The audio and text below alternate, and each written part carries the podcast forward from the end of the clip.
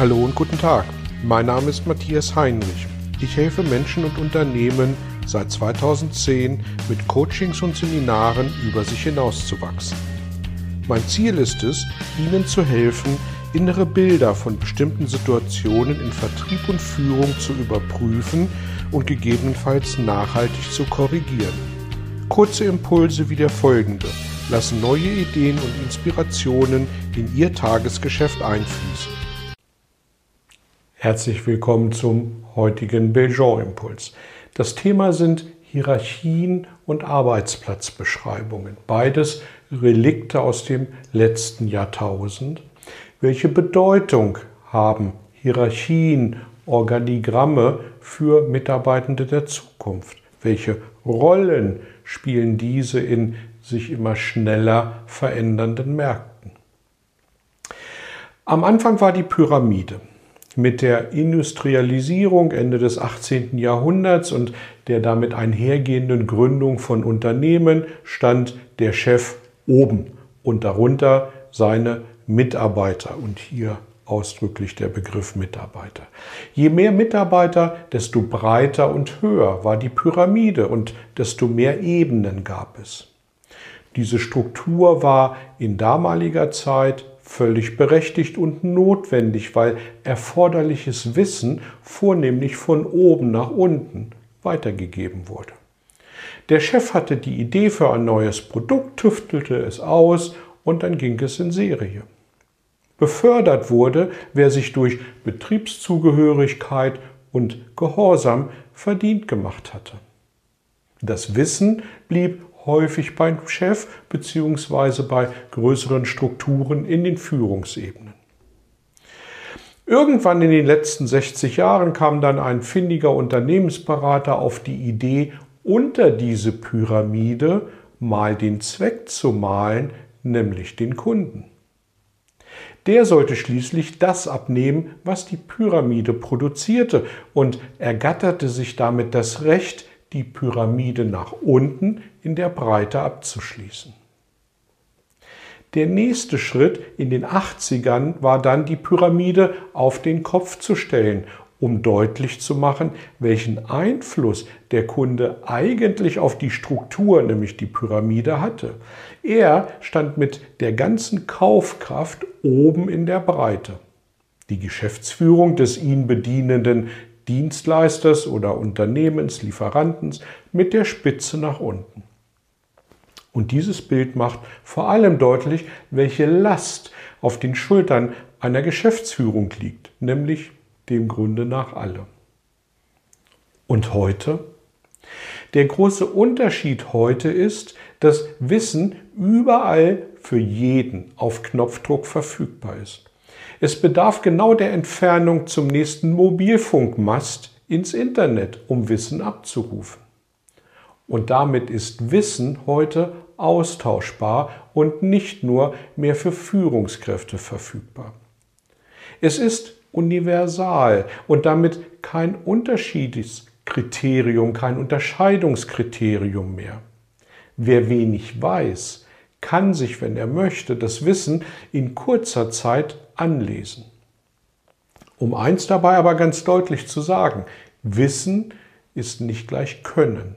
Sich etwas anzulesen bedeutet nicht, es dann auch anwenden zu können.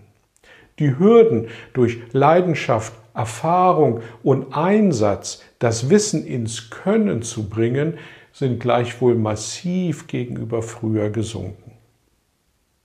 Das ist eine gute Nachricht. Denn damit sich die Unternehmen nicht mehr allein vom Wissen und Können ihrer Führungsriege abhängig machen, bedarf es genau dieses Effektes. Sie können das Wissen, das Engagement und die Leidenschaft ihrer Mitarbeitenden heute nutzen, um Risiken zu streuen. Wo Licht ist, ist auch Schatten. Der Nachteil an der Geschichte, die Führungen müssen das zulassen wollen und vor allem so gezielt steuern, dass es dem Unternehmen als Ganzes mehr nützt als schadet.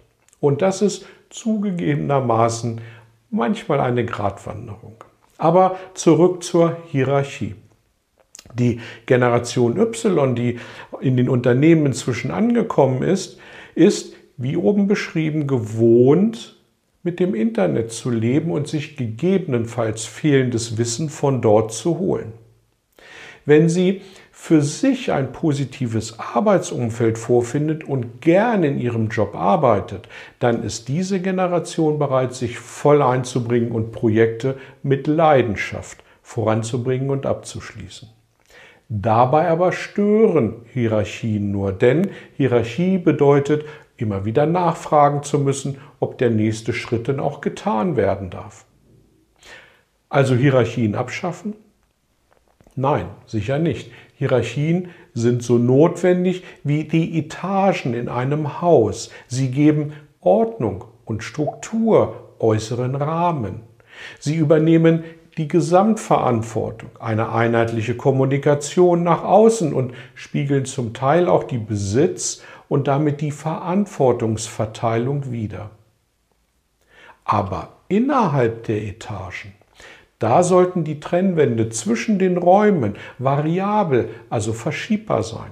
Will sagen, in Bezug auf anstehende Projekte werden sich zukünftig bestenfalls die Mitarbeitenden zusammenfinden und gerne auch selber organisieren, die sich jeweils am besten mit dem zu bearbeitenden Thema auskennen. Welche Aufgabe hat Führung dann noch? Nun sicher die Zieldefinition des Projektes. Darüber hinaus die Kontrolle von Zwischenzielen. Achtung mit der Chance zum Lob bei Zwischenzielerreichung.